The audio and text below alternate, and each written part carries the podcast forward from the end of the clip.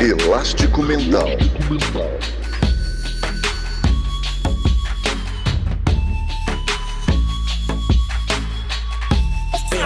Elástico Mental. Olá, seja bem-vindo a mais um episódio do Elástico Mental, o podcast sobre o mundo, o universo e tudo aquilo que pode acontecer com a sua vida da família Café Belgrado. Eu, Guilherme Tadeu, estou aqui com Lucas Nepomuceno. Lucas, quarentena segue, elástico segue, tudo bem?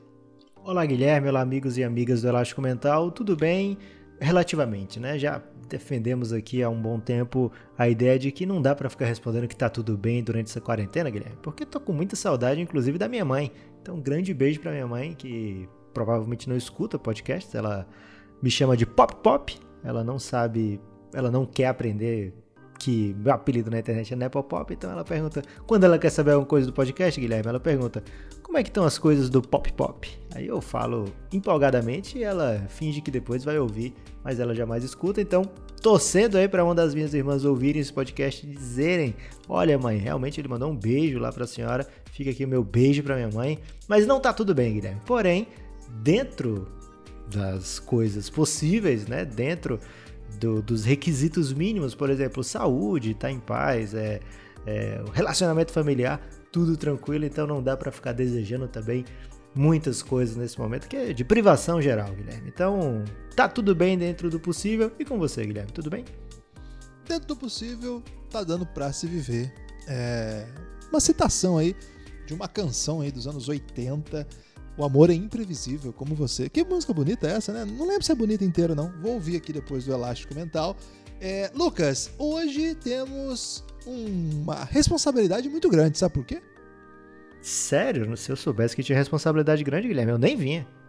É porque, Lucas, muita gente tem entrado em contato, muita gente tem mandado mensagem. Um abraço gigantesco, uma audiência muito acima da média do que a gente esperava para esse projeto. Vamos ser honestos aqui. A gente até achou que ficaria muito rico, milionário com o Elástico Mental, mas por volta de 2035, né, Lucas? Que era um projeto a longo prazo, né? Um plano assim de 15 anos. E rapaz, vai continuar sendo um projeto a longo prazo, mas a audiência está aumentando muito, agradecer a todo mundo. Então, muita gente. De repente, Lucas, 14 anos e meio? Acho que é cedo ainda para antecipar planos, né? Okay. Mas dá para pelo menos trabalhar com essa hipótese de mudar isso daqui uns anos. A nossa maior chance de ser milionário, Guilherme, é acontecer a desvalorização da moeda de novo. E aí, a gente ficar tipo a época do Cruzeiro aí, quando as pessoas, todo mundo tinha milhões. ok. Não tinha pensado por esse, por esse viés. Mas, Lucas, a responsabilidade aumenta porque esse nosso público tem pedido sugestões para o que fazer nessa quarentena. Esse é mais um é, podcast, mais um episódio em que vamos falar sobre a vida, evidentemente, traçando também algumas possibilidades de sugestões muito distante da ideia de ser um curador do mundo. Não somos, né, Lucas? Não temos essa pretensão, mas estamos aqui para conversar a respeito de sugestões e também. Sabe quem ouvir. tem essa pretensão, Guilherme? Quem, Lucas? O Google, nosso amigo Google. É, como você falou, né? Algumas pessoas entram em contato com a gente pedindo ideias, sugestões, etc. Inclusive, às vezes, dando sugestão de pauta que a gente pede e agradece bastante. É, mas tem o Google, Guilherme. O Google ele vai além, um pouco além do elástico mental, eu diria. Ele tem o oportunidade. Google é o verdadeiro carpinteiro do universo. Ok. Isso aí é de alguma música? É, também, Raul Seixas. Okay. Você é meio ruim de Raul, hein? Já notei não, isso. Não, mas é porque eu não sabia que o Raul Seixas já falava do Google, Guilherme. Faz um tempinho. O, o Raul Seixas ele falou que viveu 10 mil anos para trás, não para frente. Ok. ok. Então, o. Eu tô muito confuso que o Raul Seixas falou que o Google é o carpinteiro do, do universo, é isso? Ele não disse que o Google é o carpinteiro do universo. Ele disse que ele era o carpinteiro do universo. Ah, tá. Já me desconfundiu um pouco aí, Guilherme. Obrigado.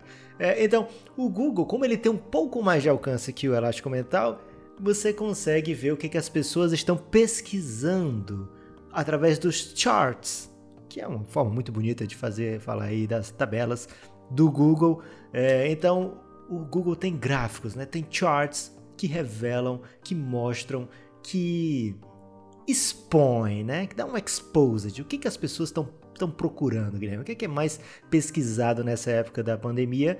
E a partir daí, a gente procura no que, que dá pra gente ajudar, Guilherme. Já pensou que legal? Já pensou? Sabe aquele negócio que o Google tem de, um, de autocompletar as coisas, assim que você Sim. escreve? Tem um quadro de um. É um portal americano de entretenimento que eles levam. Eu não tô dizendo o nome do portal por motivos de não dar a fonte, não. É porque eu não lembro mesmo qual é. Mas eles pegam atores, Lucas, e colocam o nome do ator lá e pede pra ver com que completa, né? Aí escreve assim, o que? Aí, por exemplo, John Travolta. O que de outra volta? Aí pega o que, que o Google completa, né? A questão. Aí geralmente é o que de outra volta veste, o que de outra volta bebe. Aí eles levam esse ator lá para ele responder. Lucas, tamanha força de carpintaria aí do, do Google que ele organiza basicamente, inclusive, questões que não podem ser respondidas, as pessoas vão lá e respondem. Olha a força do Google. Caramba, impressionante aí. É, normalmente o Google preenche com esposa, né? Você bota, sei lá, um jogador da NBA e aparece do lado seguinte esposa, mostrando aí que as pessoas são muito interessadas para ver que tipo de, aliás, como é que como é que as, os seus ídolos, né, com quem eles estão casando ou com quem eles estão enamorados, de repente aí, Guilherme, para copiar um visual o que eu não acho tão errado, não. Acho que a pessoa tem que ir atrás dos seus sonhos. Guilherme, nessa. Cara, não, peraí, peraí, eu preciso te interromper. Porque eu escrevi aqui no Google Nepopop e ele sugeriu duas questões, Lucas. Ah, não. Lucas Nepopop e Twitter Nepopop. Olha aí. Caramba, essa é a grande vantagem. Precisa que ser Nepopop's wife. É... essa é a grande vantagem de você ter um apelido que é único seu. E okay. eu tenho que agradecer eternamente a você que me apelidou de Nepopop quando a gente nem imaginava que ia gravar podcast juntos. É, então, e aliás também Pop Pop, se fosse a opinião da minha mãe, deve ser algo aí que tem várias várias sugestões no Google, né? Então, talvez eu não deva te agradecer tanto assim, que seria bem mais interessante para esse quadro se fosse Pop Pop ao invés de Nepopop. Guilherme, o que, que as pessoas estão procurando e ver se a gente pode ajudar nesse quesito. Por exemplo, como cortar meu próprio cabelo. A curva de como cortar meu próprio cabelo demonstra aí que a partir de março subiu demais. Você corta o cabelo em casa, Lucas? aprendi agora na pandemia, porque o meu cabelo, como eu não tenho cabelo, é muito fácil, é só passar a máquina e eu uso a mesma máquina que eu uso do, do barbeador. Então, ficou bem tranquilo. Primeira vez que eu tentei, confesso, ficaram várias falhas, e a Marília, minha esposa, né, Pop's Wife, teve que consertar. Mas depois disso, Guilherme, já aprendi e tô brilhando aí nessa arte de ficar completamente careca. No meu caso, Lucas, eu tô com o cabelo muito. Não tá grande ainda, mas tá já demandando alguma intervenção. Qual a periodicidade que você corta? Um mês e meio, mais ou menos. O normal é 45 dias. É, já, já não deu esse tempo ainda, mas tá para dar. Mas como eu e a minha esposa temos um compromisso médico na próxima semana, a gente fez até um acordo assim. Ela, na verdade, partiu dela, né? Eu não tenho o senso do ridículo de só tentar cortar depois do compromisso médico. Acaso alguma coisa dar errado, a gente espera aí, naturalmente. É muito complicado porque eu tenho dado ainda algumas aulas é, EAD, né? Então tem que ligar a câmera e tal. Mas daí a gente faz uma, dá uma mascarada aí, né? Na, na rua onde a, a existência é 3D, não dá para esconder algum erro. Então, por enquanto, não, não entrei ainda no, no bonde do como cortar meu próprio cabelo. O que mais, Lucas, que as pessoas procuram?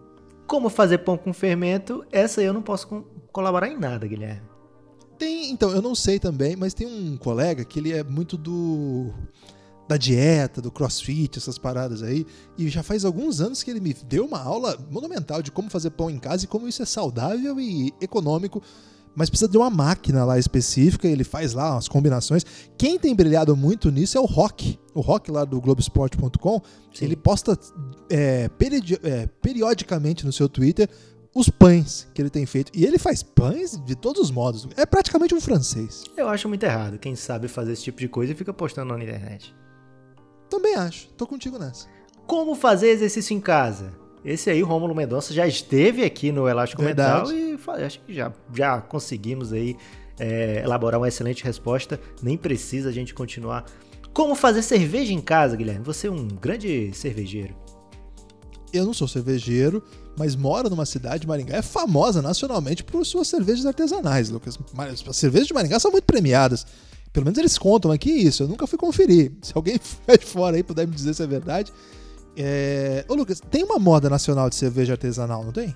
Tem, e é perigoso, né, Guilherme? Porque a pandemia vai acabar fazendo com que mais gente faça cerveja e quando você vai num, numa festa e alguma coisa, um dos papos mais chatos é quando a pessoa tá contando sobre suas cervejas. Então, caramba. Es espera aí que os amigos que já tenham contado para mim é, como é o processo de fazer cerveja não se ofendam, porque é na verdade, verdade eu né? gostei muito da conversa de vocês. Eu tô falando mais de maneira geral, que as pessoas me contam, né?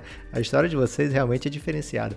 Guilherme, essa aqui. Velho, essa foi o momento mais traíra da sua vida. E olha que são vários.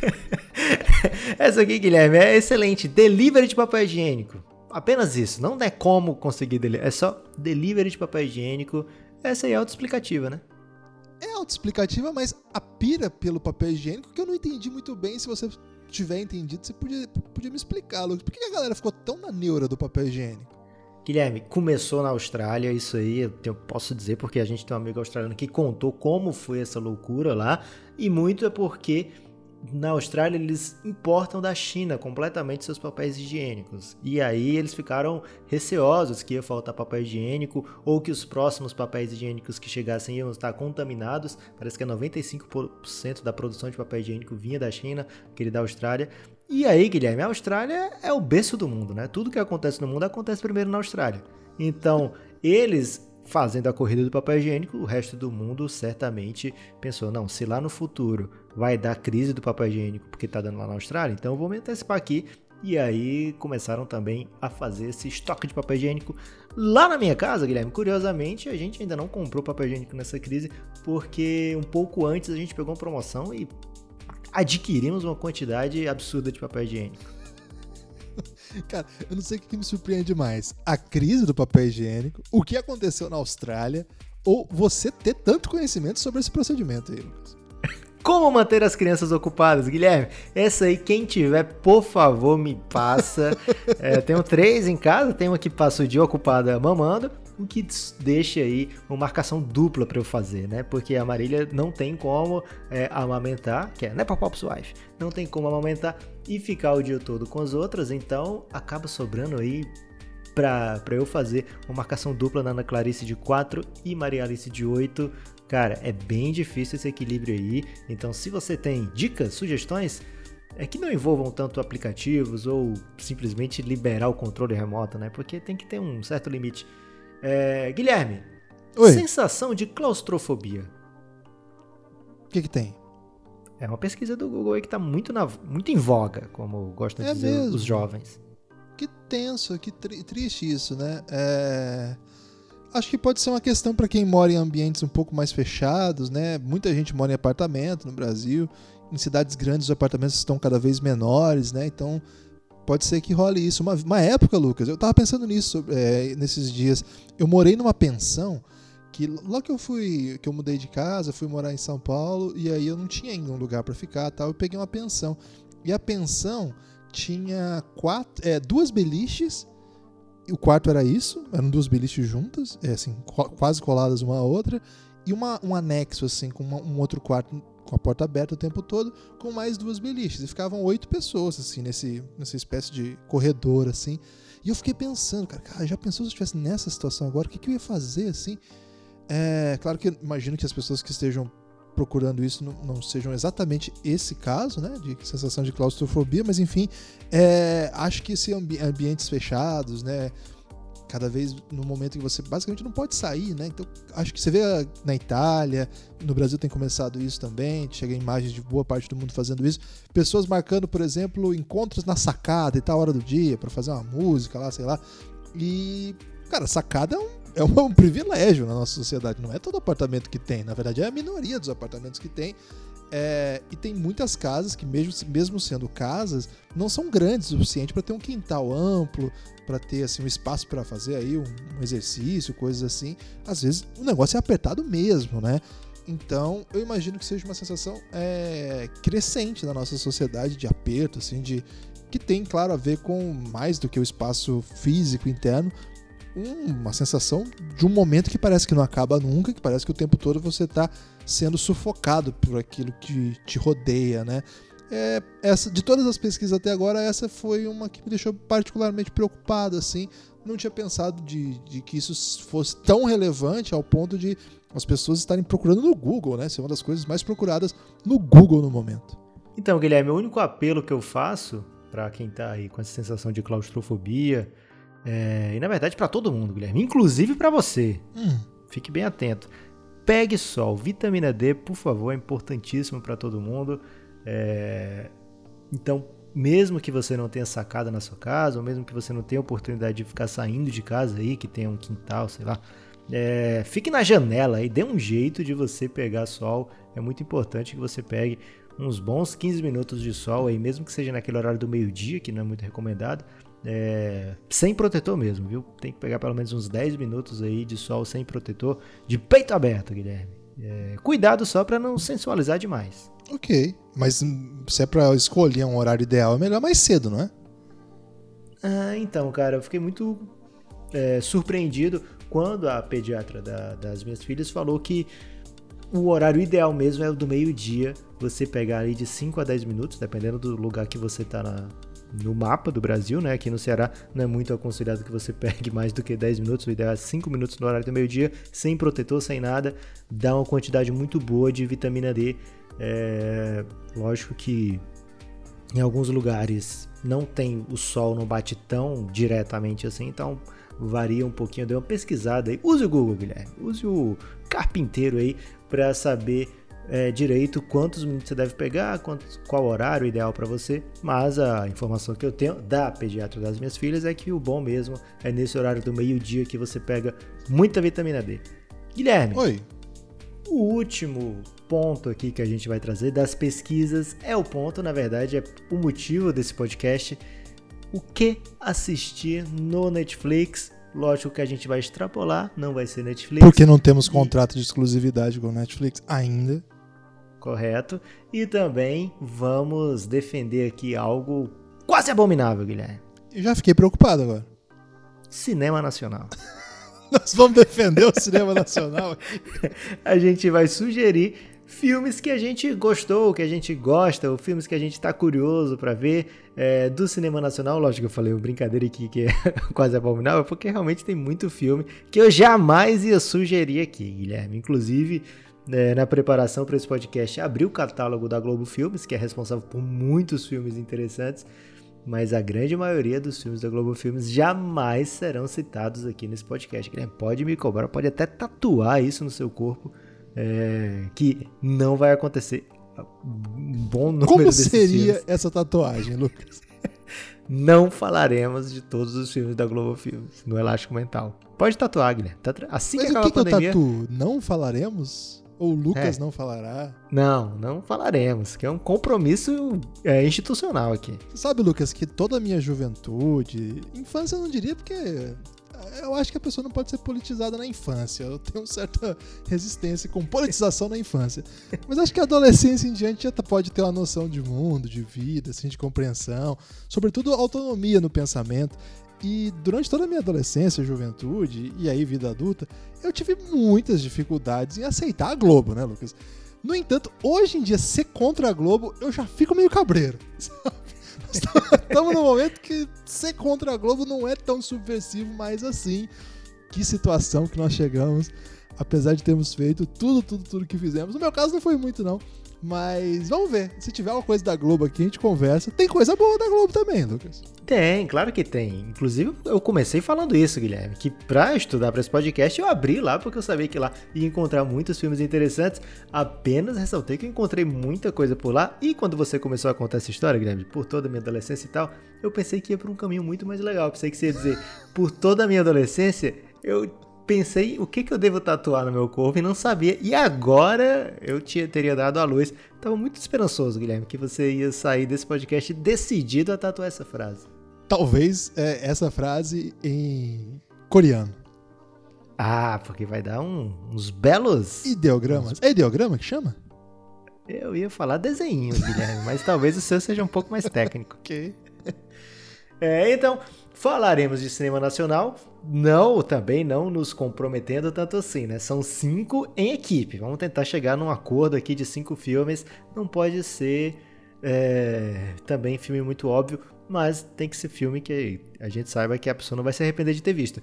E Guilherme, outro assunto é porque você escolheu uma série maravilhosa para maratonar nessa quarentena e a gente quer dividir com o ouvinte a oportunidade da gente maratonar junto, Guilherme. Fala aí. É verdade, eu tenho reassistido. A minha esposa nunca havia assistido, então para ela é a primeira experiência. E é muito legal assistir com alguém que não assistiu ainda. The Office, Lucas. Muito inspirado pelo Rômulo Mendonça, que esteve aqui no último podcast. Foi o último que teve o Rômulo aqui ou já teve algum depois desse?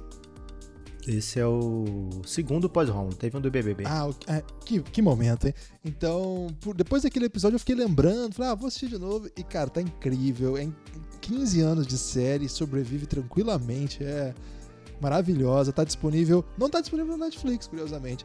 Tá no Globoplay e no, na Amazon Prime, mas no Netflix não tá. Já esteve por muito tempo, mas não tá mais. Mas daqui a pouco a gente fala mais sobre ela, então. Você quer começar por onde, Guilherme? Quer começar pro filme nacional, depois dessa grande propaganda que você fez aí sobre anti-Globo? Não sei. não fiz propaganda anti-Globo, velho. Da onde você tirou isso? Muito melhor a Record hoje em dia e a SBT. ah, não. Vamos não, começar você... por The Office. Ah, é? Caramba. Que tal? Vamos lá. É porque talvez. Ah, entendi, Guilherme. Perfeito. Melhor começar pelo cinema nacional, porque eu entendi o seu raciocínio. O seu raciocínio é o seguinte: que aquele ouvinte depois que eu vi falar de The Office, vai dizer: Pronto, já posso desligar esse podcast que eu não quero ouvir falar de cinema nacional. É esse você pensou? Não tinha pensado nesse, nessa, nesse caminho, não, mas já gostei. Ok, então vamos começar do cinema nacional e já de cara, Guilherme, não podemos falar do Big Three aqui, tá? Qual é o Big Three? Alto da Compadecida, até porque já falamos num episódio recente, é, através da pergunta de um ouvinte. Cidade de Deus. Se a pessoa que está ouvindo esse podcast ainda não assistiu Cidade de Deus, é, eu diria até para você parar esse podcast no momento e assistir logo Cidade de Deus, você já perdeu muito tempo. E Central do Brasil. Porque tem gente que dorme, a gente ia sugerir aqui e eu não tô preparado para ouvir críticas Central do Brasil, tipo, ah, vocês sugeriram e eu dormi.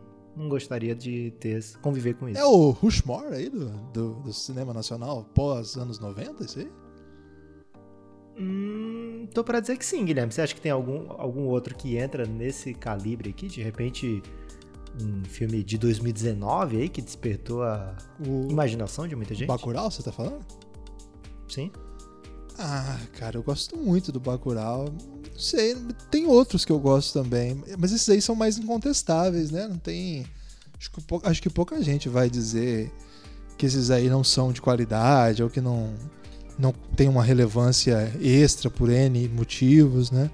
Tem um que é polêmico, assim, por tudo que aconteceu, mas também despertou muito debate, muita atenção, que foi o Tropa de Elite, né? Que é, de alguma maneira, é um filme, acho pior que esses aí, mas muito relevante também. É, do ponto de vista ideológico, eu acho bem, bem pior, claro, mas ele despertou bastante relevância. Mas tô, tô contigo, vamos deixar só o top E foi, 3. foi um, um criadouro de gírias das pessoas, né? As pessoas passaram uns dois anos falando exclusivamente palavras do filme, Guilherme. É, não, foi um... Tipo, bota na conta do Papa, é, vai pro saco, cara. Satisfação é... aspira. Satisfação aspira. 01, 02. Realmente... Até hoje a galera fala 01, 02, né? É, foi um filme realmente que marcou a época. E depois veio o Tropa de Elite 2, quando eles tentaram mais ou menos fazer uma espécie de meia-culpa, né? O inimigo agora é outro. E não, não pegou tão bem, não. Assim, não pegou tanto como um, né? Então, um realmente é foi o marco do, do, do, cinema. Mas eu nem sei se eu ia sugerir esse filme aqui hoje, Guilherme. Caso ele não entre no Monte Rushmore, provavelmente não estaria entre as minhas sugestões. Não, na minha também não, não tá, não. É, mas, assim, é, acho, que, acho que é um filme que seria melhor se não tivesse acontecido, assim. Por, seja lá qual for o nosso veredito sobre o filme, os desdobramentos, a influência cultural que ele teve tendo a dizer que talvez seríamos uma melhor sociedade se esse filme tivesse sido é, não existido. Porque esperar um tipo de compreensão que seja um olhar diferente, acho que é um pouco demais, assim. Acho que seria passar pano. Então gostei já, já começamos descartando Tropa de Elite. Guilherme, é, acho que o filme mais óbvio pra gente começar aqui é o Bacurau, porque tem pouco tempo de vida, então tem uma chance maior das pessoas não terem visto ainda. No quesito acessibilidade, tá? acessível, eu diria semi-acessível, porque tá no Telecine, né? Telecine Play. É, então é possível que as pessoas tenham acesso, mas é possível também que não tenham, porque é um serviço que depende de você ter assinatura do Telecine, que não é tão comum assim. Mas existem meios aí das pessoas terem acesso ao filme. É, por exemplo, aí se você é muito amigo do diretor, ele pode te arrumar o, o a cópia do filme. Entendi. Mas... Tem também no Globo, é, no YouTube é, e no Globoplay Filmes. Google Play Filmes, desculpa. Como assim no YouTube? YouTube tem um serviço pago que é ah, tá, que você okay. assina lá, você paga. Atualmente tá R$24,90. Quando eu assisti, eu paguei R$3,90, eu acho. Foi bem baratinho. Eu assinei pelo Google Play Filmes, que tem bastante coisa lá rolando. Inclusive é uma dica aí, mas é bom ficar esperto nas promoções. Tem muito filme que acabou de, de entrar em, em cena, filme que até nem passou pelo cinema por conta do atual contexto, né? E o Bacurau está disponível nessas plataformas também, Lucas. Mas acho que a maneira mais fácil de assistir é quem tem esse pacote aí do, do Telecine ou ser amigo do Kleber Mendonça Filho, né? Que é o diretor. O que, que, a gente pode falar do Bacurau? Ele tá na sua lista? Se você indicaria tranquilamente esse filme? Ah, eu gosto. Eu não indicaria tranquilamente, porque eu acho que já bastante gente indicou e eu vou numa linha aqui tentando indicar algumas coisas que eu acho de fato que os amigos sequer ouviram falar. Então, hum. eu, eu não. Não, ah, não é que eu também sou. só tenho nenhum conhecimento extra de filme nacional, mas é só assim. Tô achando que você tá com vontade de indicar o filme da Kéfera, Guilherme. Cara, esse filme aí, o roteiro foi do cara do, do Porta dos Fundos, do Choque de Culturas, tá ligado, né? Não estava preparado para esse Você tipo vai ter que assistir. Mas também agora. isso não quer dizer tanta coisa, não. É, é do, do Leandro. Pô, quer dizer bastante coisa assim, cara. Os caras são. É, mas às vezes a pessoa, Guilherme, é obrigada a receber muito dinheiro para fazer um roteiro. É o Leandro Ramos. Ele é, é roteirista do filme da. É um filme ou uma série, afinal? Eu não acredito que eu vou sair daqui tendo que assistir um filme da Kef. É filme ou série? Agora eu fiquei Por que, que você me dá uma informação eu dessa? Preciso... É um filme. É Globo Filme. Mas talvez tenha uma série que tenha sido do Leandro Ramos. Depois a gente descobre isso aí ah, e avisa as pessoas. Espero, espero muito que seja uma série, que seja do Leandro Ramos. Você prefere que seja uma série? Eu não gostei da capa, Guilherme.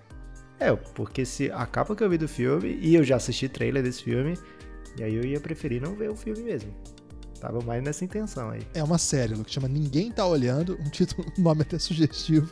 Uma série que é da Netflix, é uma série que teve entre os roteiristas o Leandro Ramos que é, e ele participa também, ele aparece na série. Essa a gente vai ter que assistir. Você não estava pronto para essa, né? É, mas pelo menos já alivia um pouco o meu coração, Guilherme. Porque o trailer do filme eu vi, da série eu não vi. Ah, tudo bem. Beleza. Por enquanto sobreviveu, então. Então, Bacurau não, não, não vai ser. Ah, a gente vai ter que, que ser unânime aqui, né? Tem isso. Não, é de preferência. Se a gente pode, sei lá, ter três unanimidades e cada um escolher o outro. Tá, tá. Pode ser assim também. Então fala, fala você, Guilherme. É um filme que, por favor, eu tenha visto, né? Que você às vezes mete um, uns, uns fitas perigosas aí. Ah, velho. Vamos lá então. Não tava pronto para eu começar esse. esse... É, você não tava pronto para nada, então, porque eu já falei Bacurau e você não quis se comprometer. E ao mesmo tempo você não tá pronto para começar. Então você realmente não tá pronto, ponto. eu fui agredido aqui? Foi isso que aconteceu? As pessoas adoram entretenimento assim quando as pessoas estão discutindo muito, Guilherme. Então, tô trazendo aí para Elástico Mental essas nossas rixas que pode ser que aumente ainda mais a audiência. Você imagina se, é, se o que seria da Marcia Goldsmith, né? Se ela não tivesse. Vou, vou começar, Lucas, com uma que eu já falei aqui algumas vezes, mas até agora eu não recebo mensagem de ninguém que assistiu, então eu vou insistir. La Vingança. Lembra desse filme? Ah, agora sim. Foi bem? Agora estamos falando. Perfeito na sugestão. Dá uma sinopse aí do La Vingança. O La Vingança é um filme com Daniel Furlan.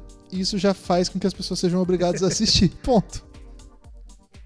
Ah, mas uma sinopse do filme, não obrigação. Até porque, Guilherme, Daniel Furlan vai estar no próximo Elástico Mental a ser gravado, a não ser que ele desista, que também não seria uma coisa.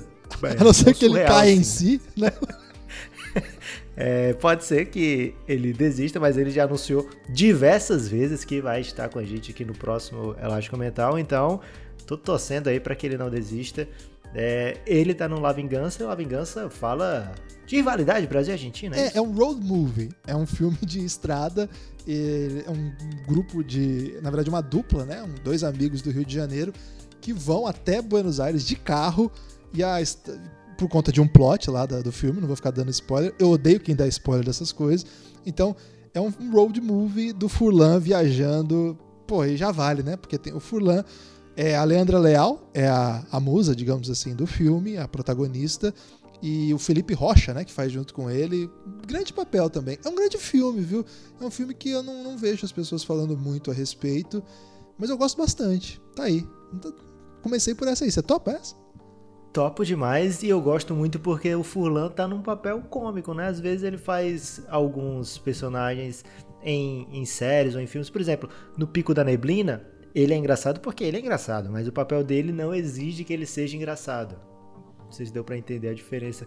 É, então, gosto muito do Furlan sendo engraçado porque ele quer ser engraçado, né? É, então, adorei a sua menção. Primeiro filme sugerido tá aí. Agora, eu acho que esse peca um pouquinho na acessibilidade. Eu, eu acho que não tem é, nesses streams mais comuns, né? O La Vingança. O La- Acho que você tem que adquirir. É, o La Vingança foi um. Ah, não, ele já tá no Netflix. Acabei de pesquisar aqui. Tá aí uma notícia boa, hein? Ah, excelente notícia, então. É, pode ser que venha agora aquele contrato de exclusividade, Guilherme, do Netflix.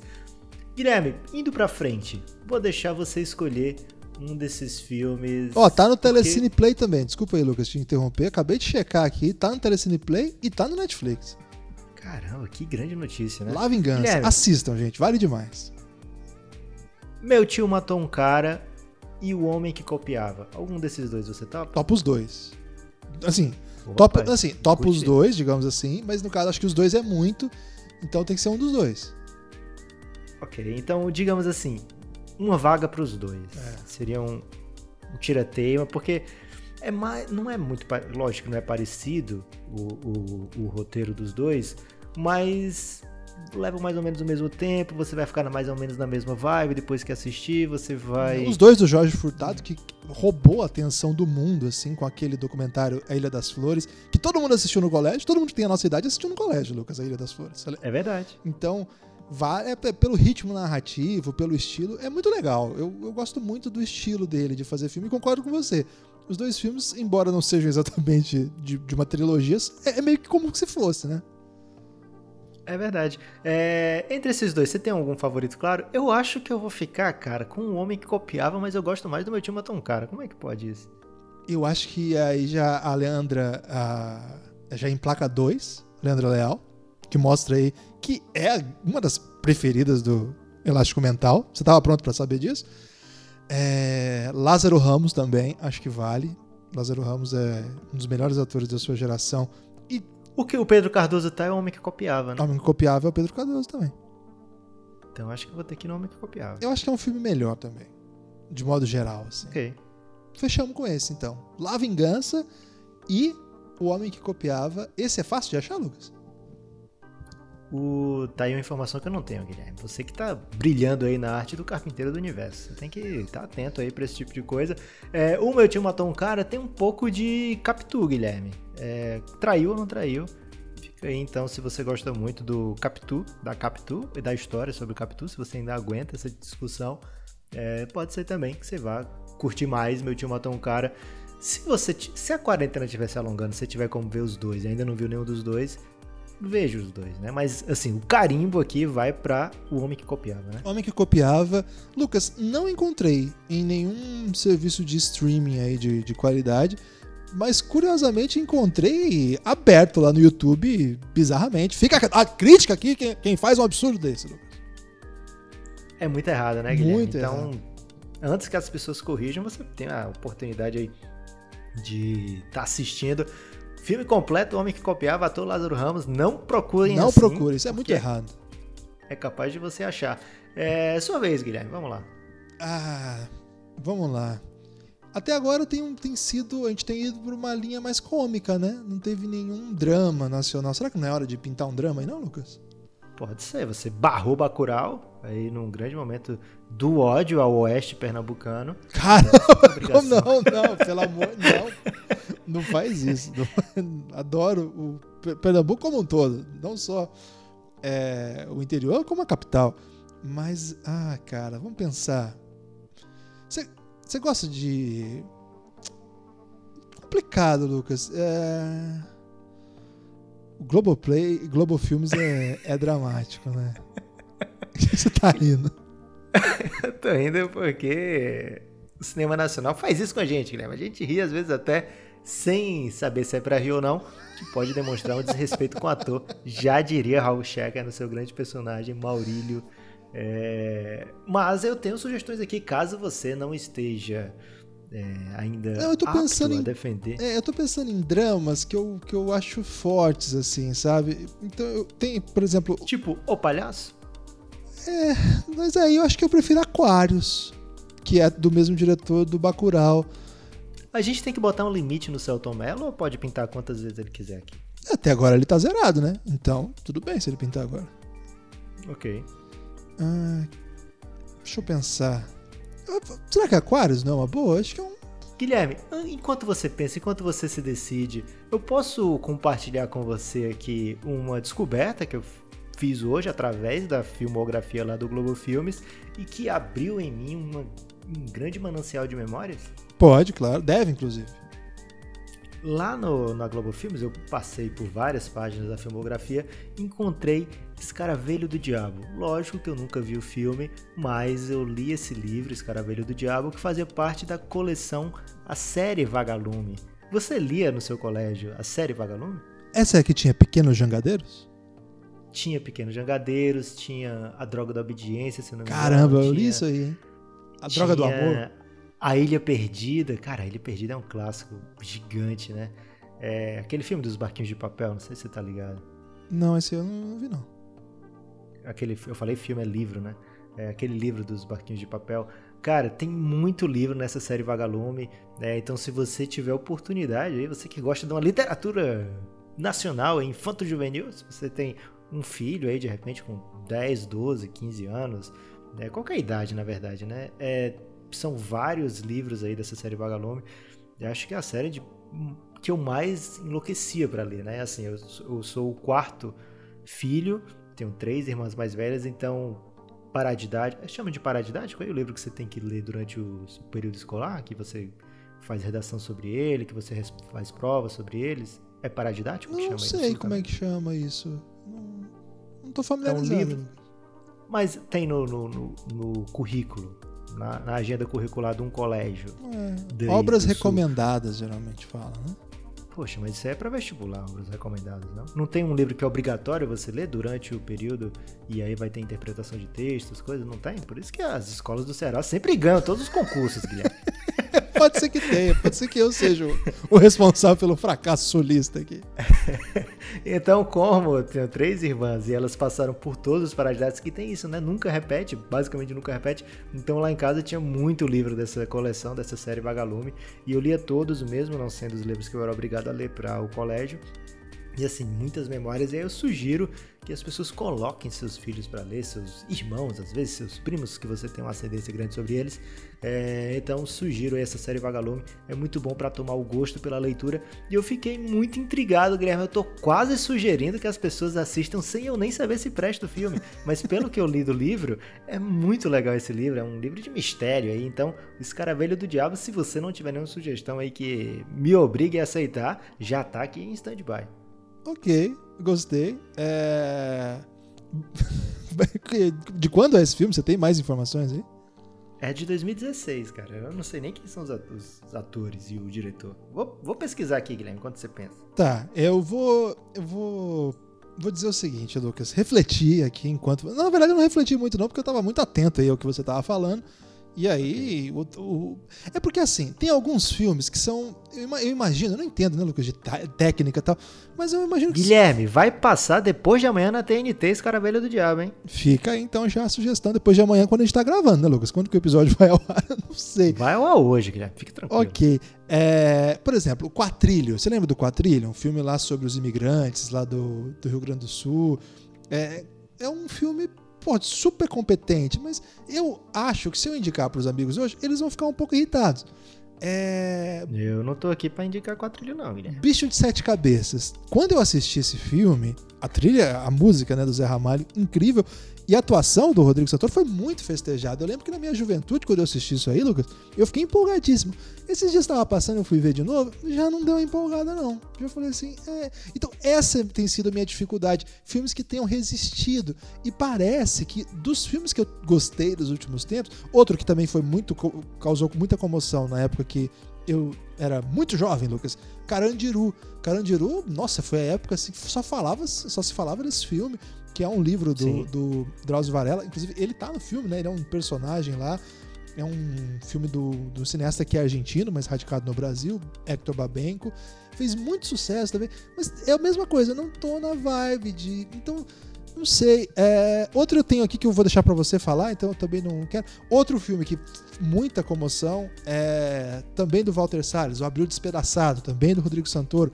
São filmes assim que são todos assim muito muito elogiados, muito queridos pela galera, mas eu não chego a empolgar. Então eu vou sugerir um filme, Lucas. Pensei muito. Tô com medo de você dizer Minha Mãe é uma Peça 2. eu sou, como é que é aquela do eu sou, eu sou você? Como é que é? Não tem uma assim? Se eu fosse você. Não, mas eu vou indicar um que eu acho muito sensível, assim, muito sutil, que é o ano que meus pais saíram de férias. O que, que você acha desse? É um filme que se passa nos anos, no ano de 70, durante a Copa do Mundo de 70, sobre um menino que é filho de militantes políticos que estavam é, sendo caçados pela ditadura. Não vou contar a história do filme, mas é o olhar ali da opressão da, da ditadura militar de 1970 durante uma Copa do Mundo é, no olhar de uma criança, né? Eu acho é um filme muito sensível, se passa em São Paulo não se acho que até você fala um pouco desse filme um pouco sim por conta do eu não conheço esse filme Guilherme vou ter que assistir. Então eu não posso indicar? Ou pode? Pode indicar porque eu tô aqui de coração aberto Guilherme. Então... só de você ter escolhido um filme já fiquei emocionado. Você tava com medo de eu não escolher? É porque eu fiquei muito travado. você, tava, você tava você tava dispensando todos os filmes nacionais Guilherme. é porque tava eles vendo a hora de você indicar um filme português. É que eu, eu abri todos têm alguma coisinha que me incomoda e eu tava ficando meio mas esse também tem algumas coisinhas mas eu acho um filme sensível, eu acho um filme que vale a pena. Então eu vou sugerir esse aqui, O Ano que Meus Pais Saíram de Férias.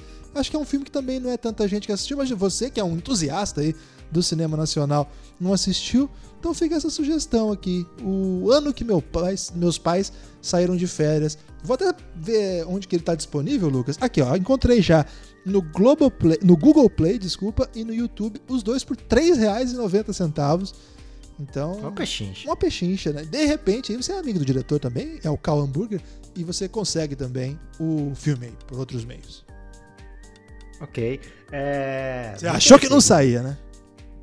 Achei que não saía, mas já que saiu, liberou a oportunidade de eu dizer, Guilherme, esse filme aqui, independente do que você achar, e acho até que você vai topar, tem que estar em qualquer lista, porque se tiver a possibilidade de algum ouvinte não ter visto, é bom que ele aproveite essa possibilidade, né? Então, é, não, não aproveite a possibilidade que eu acabei de falar. Aproveite a oportunidade para assistir, porque a possibilidade que eu falei é da pessoa não ter visto, e aí minha frase ficou muito confusa. Mas agora, desconfundindo a frase, é a seguinte: se você ainda não viu Lisbelo e o Prisioneiro, veja.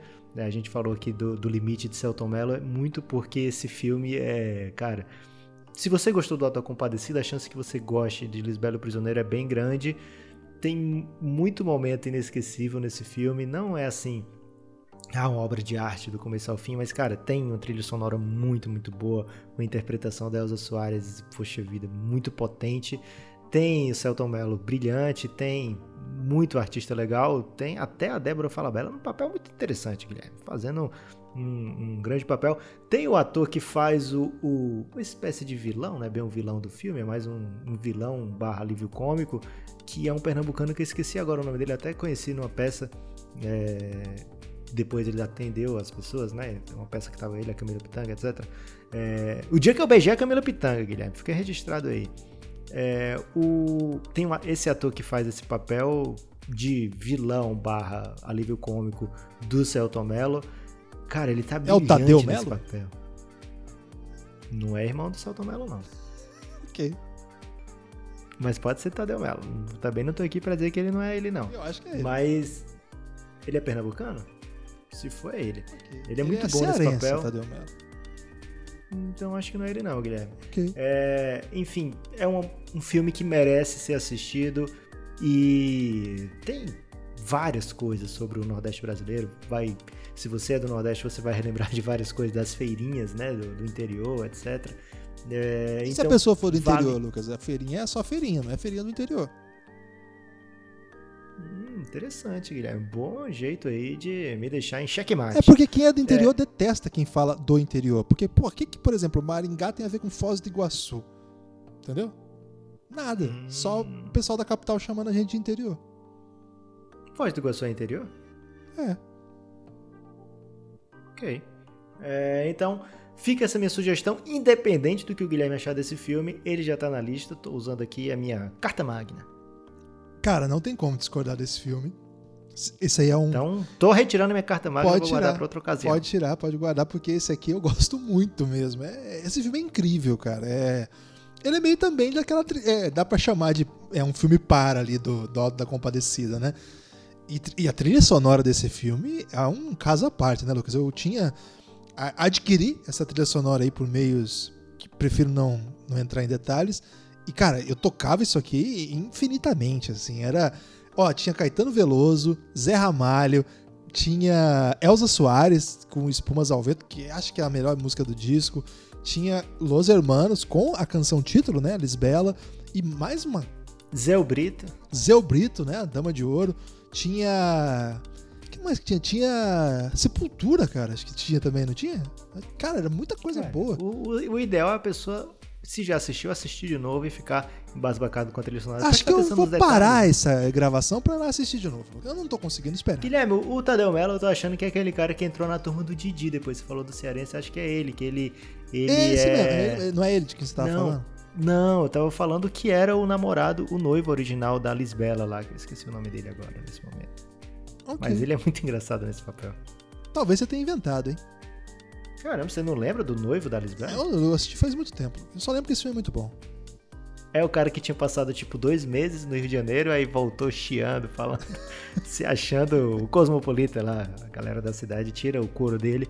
É muito bom esse filme, fica a sugestão.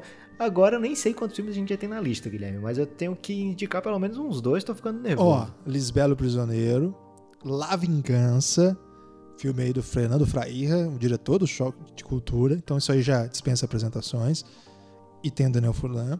O ano que meus pais saíram de férias, um drama aí que a gente botou.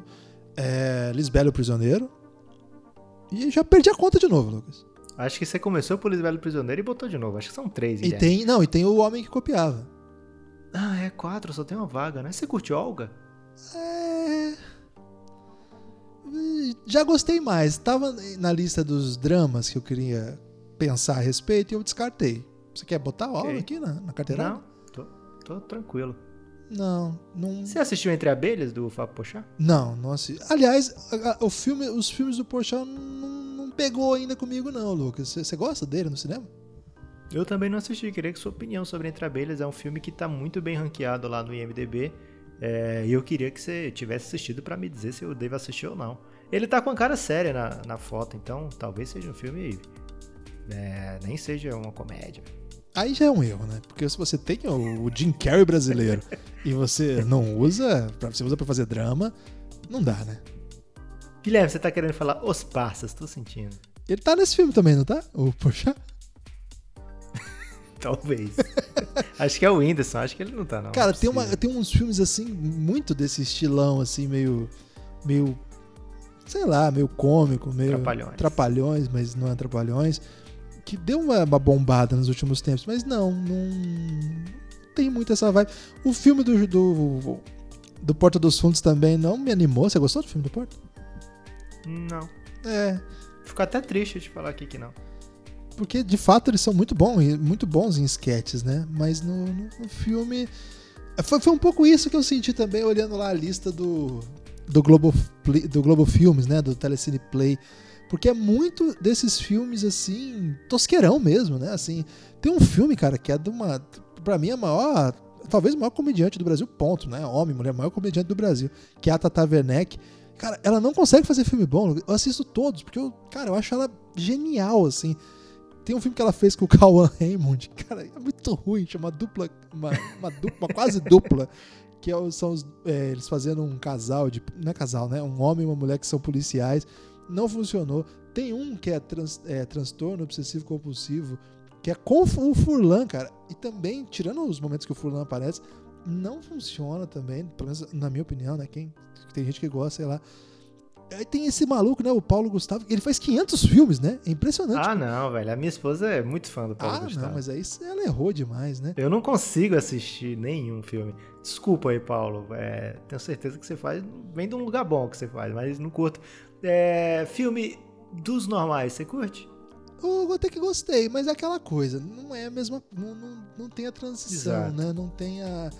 Tem um que eu gosto. Tem um que eu tô. Pode falar. Tô bem curioso para saber a sua opinião, Guilherme. Ah. Mas fale primeiro esse que você ia dizer. Se você gosta que desse, que é mais. É, que é um filme que eu acho que foi bem sucedido quando eu assisti pela primeira vez. Agora eu tenho medo de voltar a ver, mas como ele tem um. Assim, uma.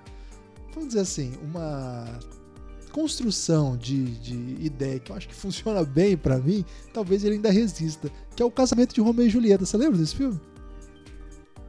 Casamento de Romeo e Julieta, você vai ter que me dizer quem são os é atores. É com a Luana Piovani e. Quem que faz o cara? É um. Ah, não, é aquele Marco do Palmeiras Rica. e Corinthians? Isso, é. Ah, não, Guilherme, que isso, cara? Muito ruim, você acha? Acho bem contestável. Ok, aqui, aceito, aceito, tranquilo. Não vou brigar por casamento de Romeo e Julieta. Sou muito mais parceiro de A Mulher Invisível. Eu acho que esse filme funciona também, mas é a mesma coisa, a gente tá caindo na comédia porque a gente não tá levando o cinema nacional a sério. Será que. Não, mas será que não é o que tem de bom no cinema nacional? Você leva a sério Ed Murphy? Ed Murphy só faz comédia. Não, eu entendi o que você quer dizer. Mas eu achei que você foi meio duro com o cinema nacional. Como assim, cara? tipo, o cinema nacional só tem de sério comédia, o resto é tudo uma merda. Não, eu quis dizer que é o que tem de melhor. Acho que é onde. Tem aquele outro do, do Rodrigo Santoro que eu acho muito, muito bom e talvez seja um filme mais sério, digamos assim. Aquele que são vidas possíveis. Eu acho que é esse o nome do filme, não lembro agora exatamente o nome do filme. Mas é um que são quatro alternativas do futuro dele e dela, né? Que é um, um, uma dupla de protagonistas. E você assistiu esse filme? Não me lembro não, Lucas. Cara, pois talvez eu use minha carteirada para você ser obrigado a ver esse filme, Guilherme. Será que você não tá inventando esse filme, não? Pode ser. Diga aí, vai dizendo sugestões que eu vou achar esse filme agora mesmo. Tem um filme que eu assisti, que, cara, eu assisti meio envergonhado de estar assistindo, mas agora eu não posso falar mal, porque é de uma amiga nossa, Lucas. É, da Clarice Falcão? É. Eu não faço a menor ideia do que eu tô fazendo com a minha vida. Você já viu esse filme? não vi, não. É bom? Cara, isso aqui passava o tempo todo no. Acho que, acho que era no Canal Brasil. Passava muito, velho. Passava, tipo, várias e várias vezes. Até que eu falei, ah, um dia eu vou assistir essa porra. E eu achei que era o Canal Brasil. E aí, cara, eu assim, era um filme sobre um casal adolescente. Adolescente não, pós-adolescente, assim, meio jovem, mas antes de ser adulto, assim. E ela é o personagem central, é de 2012 esse filme, então a Clarice nem famosa era ainda. E toca muito Los Hermanos, Lucas. Então eu gostei bastante por causa disso. Mas a galera não costuma gostar, não. Tem a nota bem baixa aqui no IMDB. É só por causa do Los Hermanos, certeza. Que eu gostei? Não, que a galera bota nota baixa. Los Hermanos é a banda mais injustiçada desse país, Guilherme. A galera Tem que fazer essa denúncia aqui. Que, a galera não sabe o que falar quando fala mal de Los Hermanos. Ô, Lucas, qual é a sua opinião sobre Dois Filhos de Francisco? A minha opinião, Guilherme, é que eu já vou passar adiante porque eu já achei o filme, confundi apenas o nome e o protagonista. Não é Rodrigo Santoro, é Murilo Benício. E aí um dos ah, maiores não, momentos. Murilo Benício não, não. Um dos ah, maiores não. momentos de Murilo Benício é confundido com Rodrigo Santoro nesse momento. É porque eu jamais imaginaria que eu teria gostado do filme do Murilo Benício, Guilherme. Eu tinha certeza que era do Rodrigo Santoro. É, faz sentido você ter essa impressão. O nome é Amores Possíveis. É um filme que tem. São quatro, quatro caminhos que a vida dele pode seguir. É interessante, Guilherme. Tá aí. Já que você não tem sugestão, é, não, eu te, como direção, não? Eu tenho um monte de sugestão aqui. A direção é do Walter Carvalho, música é do Chico Buarque. Olha só. Cara, mas o, a música do Chico Buarque, ela, ela tem um, o efeito que valoriza, mas aí vem Murilo Benício e anula. E a Carolina Ferraz? É neutro. Nem, nem, nem a favor nem contra, Lucas. Ok, tudo bem. Fica aí, já que você. É, a gente aqui é uma parceria, você não é obrigado a ouvir. Você é obrigado a ouvir aqueles que a gente concorda ou que fazem a lista. Você ouvinte vai ser completamente obrigado a assistir. Mas esse aqui fica a sugestão apenas para aqueles que acham que o Guilherme não tem um coração 100% puro. Fica aí a minha sugestão solo de Amores Possíveis. É uma chance muito boa de você não ter visto esse filme, porque o Guilherme nem sabe que filme é esse. É, então fica aí essa semi-sugestão. Então vamos lá, Guilherme, vamos fechar essa lista que eu tô doido pra falar de Michael Scott. Tá, é. Deus é brasileiro, você gostava? Deus é brasileiro é um bom filme. É, tem seu valor, assim, né? É o do Antônio Fagundes, né? Isso, o Antônio Fagundes é Deus, cara. E ele sai viajando pelo Brasil. É um ótimo plot, vamos dizer assim. Mostra Sim. muito o Brasil, Cacá Diegues, né? Mostra muito o Brasil. É um filme divertido, assim. Tem o Wagner Moura aí, que é. O Wagner Moura não apareceu nessa lista ainda, né? Que era importante que ele aparecesse. Ele né? foi meio barrado, né, no Tropa de Elite. É verdade. E não por responsabilidade dele, porque na verdade ele é o que tem de bom nisso tudo aí, vamos falar a verdade. Sim. E Mas ele acabou sendo culpado aí e talvez tenha sido negligenciado por essa lista. É, e, e ele depois ele vai encontrar aí muitas dificuldades. Por exemplo, eu não vi o Marighella, adoraria ver o Marighella, mas não tem pra ver, né? Não sei o que eu tenho que fazer pra ver. Se alguém puder me dizer, É, acho que é um cara que tá com um sucesso enorme pelas séries que fez.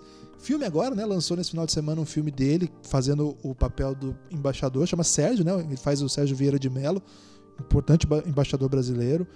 E tô muito curioso, não vi ainda, acabou de lançar, mas acho que não é um filme brasileiro, né? Acho que tem um ator e o personagem é brasileiro, mas o filme não é para pro Brasil, vamos dizer assim. É um cara que te- fe- fez bastante filme legal, mas não encaixou aqui ainda, né? Então acho que ele mereceria aí. Pode ser uma.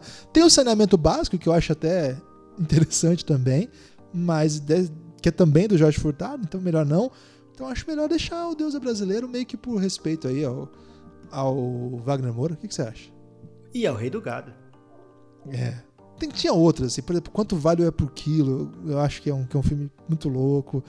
É, Tem muito filme bom, Lucas, mas na verdade é difícil você fechar com um filme, sabe? Tem essa.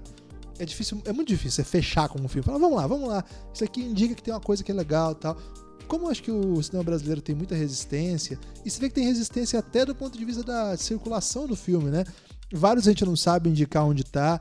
Vários, sim, mesmo que famosos, com atores muito relevantes. Nós dois que gostamos de filme, de modo geral, não somos cinéfilos, não somos especialistas em cinema, mas a gente gosta de ver filme. Vários a gente nem viu, né? Nem viu por motivos mil, assim. Então, acho que podia até ser um compromisso maior aqui do Elástico, viu, Lucas? Que a gente falasse mais de cinema nacional. E o, ao falar do Wagner Moura nesse filme, eu lembro também do Caminho das Nuvens, né? Que é outro filme que ele faz também. Que é também meio road movie também, assim, né? Que ele sai da Paraíba, vai pro Rio de Janeiro. Você lembra disso aí? Que era o lance do emprego de mil reais, que ele sempre falava? Sim. Claro. Que, é, que é um filme também muito sensível também. Tem, claro que vai ter problemas. Qual filme não tem problema? A gente tem problema o tempo todo. Quem é a gente pra falar dos outros, né? Mas. Foi por um caminho inesperado, Guilherme. É porque eu acho muito fácil ficar falando mal de filme brasileiro, sabe? Porque, cara, é foda pra caramba fazer filme. Eu tô vendo que você acha fácil, Guilherme. Inclusive, você fez isso várias vezes aqui. Tamanha facilidade de falar mal do cinema brasileiro. Você botou em prática aí. É, eu queria sugerir aqui o que é mais específico. Então, esse aqui é se você tiver muita vontade de conhecer o Ceará. Você assiste Cine Hollywood, é um dos filmes que teve maior bilheteria aqui no, no Ceará. É feito para o público cearense, ele até sai é, em cartaz no Brasil inteiro, mas com legenda, Guilherme, de cearenseis, porque não é todo mundo que vai sério entender. isso? É sério, tem legenda pra. Você tá falando sério? pra- Tô falando sério, cara.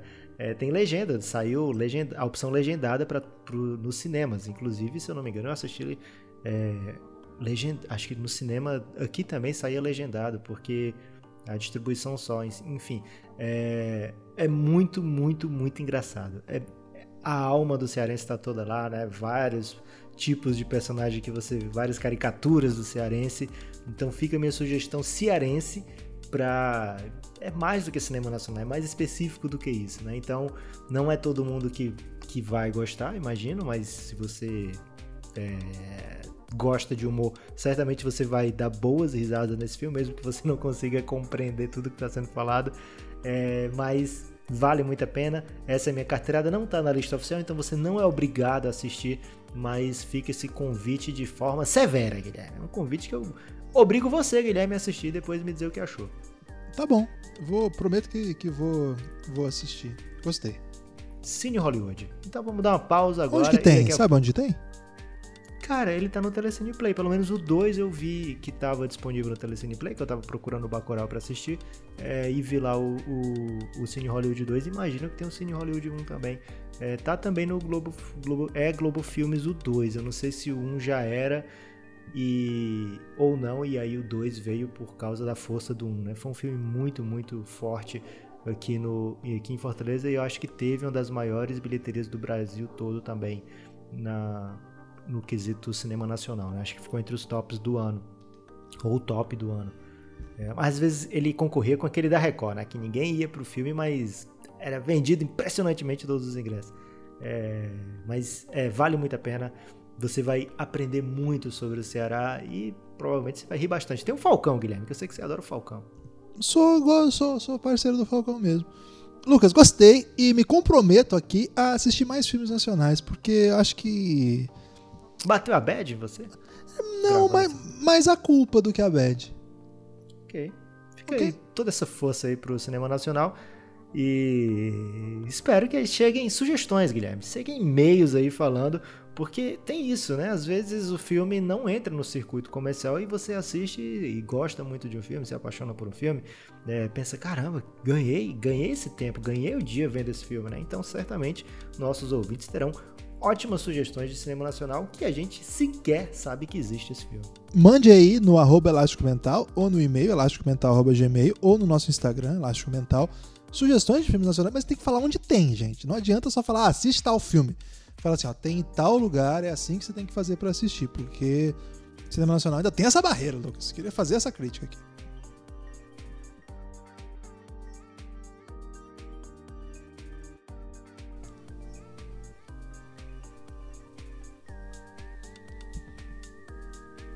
Lucas, chegou a hora aguardada de falar do The Office. E olha, eu tenho que falar para você, é impressionante como essa série resiste. Tenho acompanhado o podcast Office Ladies, que quem faz é a, a, é a Pen e a Angela, que são, respectivamente, Jenna Fisher e também Angela. Angela Kinsey, que é a atriz que tem o nome do personagem, também é Angela. Elas duas têm um podcast que contam histórias do, dos bastidores do The Office e a partir do, do, que a gente conversou aqui com o Romulo, bastante gente falando de The Office nas redes sociais. Caramba, eu acho que eu vou assistir de novo. Aproveitei que a minha esposa nunca tinha assistido. E, assim, estamos numa maratona sinistra, assim, porque tem 20 e poucos minutinhos.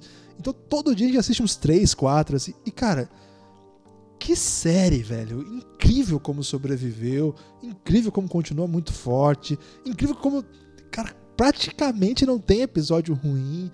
É muito louco, assim. 15 anos depois, as pessoas estão. Inclusive, é uma coisa que as duas falam no, no, no podcast delas. Elas estão mais populares agora do que na época da série. Lucas, por que, que The Office resiste ao tempo? Guilherme, essa pergunta eu não sei responder, sinceramente, mas eu só sei que é a minha Responde série. Responde com mentira, então. Ok. É, é uma série que eu demorei muito a assistir, porque eu nem sei bem porque tinha um, um ela passava sempre eu não lembro agora qual era o canal que passava, mas sempre tinha uma propaganda do The Office. Eu assistia TV por assinatura nessa época, né? Uma coisa que as pessoas dos anos que nasceram nos anos 80 faziam muito, Guilherme. Hoje em dia o jovem nem sabe o que é assistir TV por assinatura, né? Mas você ligava o canal aí para assistir um TV, canal de TV por assinatura e passava horas vendo. É, então sempre tinha, acho que era da Fox o The Office.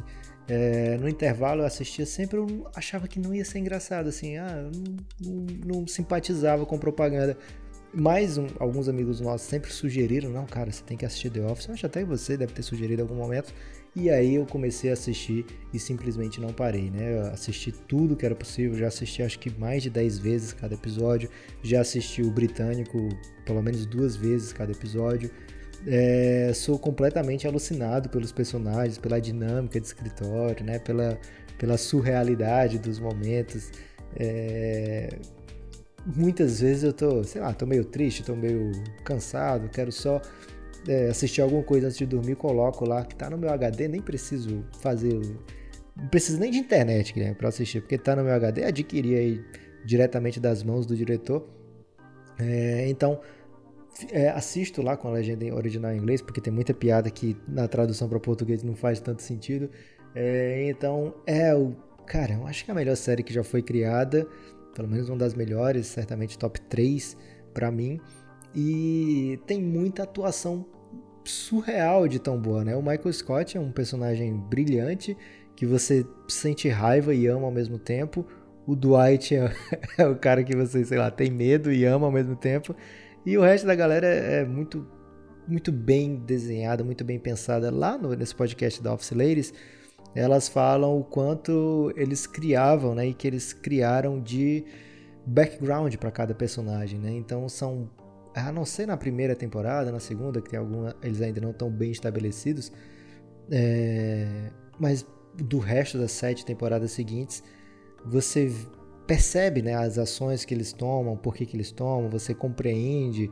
É, então, assim, é muito bem pensado, muito bem escrito e resiste ao tempo de maneira brilhante a primeira temporada é confuso você vê o Kevin, Guilherme. Você vê o Kevin na primeira temporada pensando e vai ver lá, sei lá, na sétima temporada, você percebe que não é a mesma pessoa. Mas fora ele, eu acho que todos os outros é, têm um arco, assim, desde o começo muito bem estabelecido, né? Cara, é, é isso, mas acho que o que tem de mais forte, assim, é uma sensação meio de. É comédia, mas não é só comédia, sabe? Tem uma sofisticação no drama que eles colocam que tocam temas assim muito fortes, assim, são temas existenciais mesmo, né? O fato de ser um escritório de venda de papel no momento em que o papel está acabando, vamos dizer assim, né? Que é o, o não está acabando, mas o mercado do papel vai caindo. E é uma cidade pequena, né, do interior da Pensilvânia, que é irrelevante do ponto de vista comercial, do ponto de vista industrial, do ponto de vista logístico, tudo, mas ao mesmo tempo é próximo às capitais então tem esse fluxo ali que eles vão para Nova York, é onde fica a matriz, eles têm a eles têm a Filadélfia como referência, que é a grande cidade do estado. Só que ainda é uma cidade muito pequena. Então tá todo mundo meio que num momento de que achando que esse é um trampo merda, mas é muito pior do que ficar, é muito melhor do que ficar sem esse trampo merda. Mas ao mesmo tempo vontade de sair disso, mas também não consegue. O patrão é um porco, mas ao mesmo tempo você tem uma certa um certo carinho assim por ele, por motivos dos mais exóticos. Então, acho que tem uma sofisticação disso para além Demora das a ver esse carinho, né? Demora a ver esse carinho. As duas primeiras temporadas. A primeira temporada, então, você só tem uma versão gigante. é. É, a partir da segunda temporada tem alguns momentos que vão amenizando. E depois, lá pra frente, você tá adorando, cara. É, e eu acho que e tem um sentimento, assim, de é uma coisa meio. É, como a estratégia é um documentário, né? A, a, o, acho que é a grande genialidade de tudo, a maior de todas da série, é isso, né? A narração é baseada na ideia de que o escritório está sendo filmado em tempo real. Tempo real? Não, não, está sendo filmado por um, uma equipe de documentaristas, né? Então eles vão falando com os documentaristas e as coisas vão acontecendo. Então tem esse, esse timing assim que nos aproxima muito em vários momentos você sente assim um desconforto com as coisas que acontecem. O Michael, cara, é, é campeão de desconforto, Lucas. O tanto de, de situações que ele, ele, passa e nós ficamos com aquela chamada vergonha alheia, cara, é, é incontável. Assim, não, é, a, a, série toda ele faz coisas que você, ao mesmo tempo que ri dele, fica meio constrangido por ele também. Em vários momentos são coisas pesadas que acontecem, né? A relação dele com a Jam, por exemplo. Lucas, aquilo lá, cara é muito triste, assim, um negócio terrível, né? Acho que o, o ponto alto, assim, é o lance do bebê. Você lembra dessa história? Sim. Claro que lembro, velho. É inacreditável, assim. Eu achei que não tem spoiler, porque, enfim, né? É uma série diferente, assim, não é uma série que vai desenvolvendo, vai contando histórias e tal. Mas a mulher falar para ele que achou melhor, mesmo estando com ele, ter um bebê de. ter um bebê de inseminação artificial para não ter um filho dele, porque se ela, ela já tá meio é, passou dos trinta e tantos anos e ela achava que não era o melhor momento mais para errar. Então ela não queria ter a chance de dar errado. Cara, é, é um peso, assim. E ele tentando ser. Cara, isso aí me fez um mal, assim, de ver aquilo e ao mesmo tempo é engraçado, porque o jeito que eles constroem isso é incrível, né? É muito forte. Eu acho que o, a, a Pen também tem, tem uma camada, assim, de existencialismo muito forte, né? Uma, uma pessoa que tem outras aspirações na vida, tem outras ambições, mas ao mesmo tempo é uma série que dialoga assim com a ideia da vida normal, né? Você não precisa conquistar o mundo, ser a melhor pessoa em tal coisa para você ser feliz, né? Você encontra a pessoa que você gosta ali no seu escritório, vocês dois acham meio que ruim, mas beleza, tem uma casa aqui, tem a vida para tocar. Então tem uma sensibilidade assim que eu acho incrível, cara. Mas no meio disso tudo, cara, o que não falta é piada boa pra caralho. Caramba! acho que você falou da Pen é muito interessante, Guilherme, e muito verdadeiro, porque em vários momentos da série você espera aquele arco meio batido, meio óbvio, né? Não, a partir de agora ela vai é, ser a melhor em tal coisa, né? Tem um momento que ela tem a exposição de arte, aí depois tem aquele momento que ela vai para Nova York, né? Que ela vai fazer cursos e tal. E toda vida ela volta para o mesmo lugar, né? Para a mesma posição, a não ser quando ela dá um golpe brilhante para virar administradora do escritório. Não sei se você já pegou essa parte aí no seu rewatch.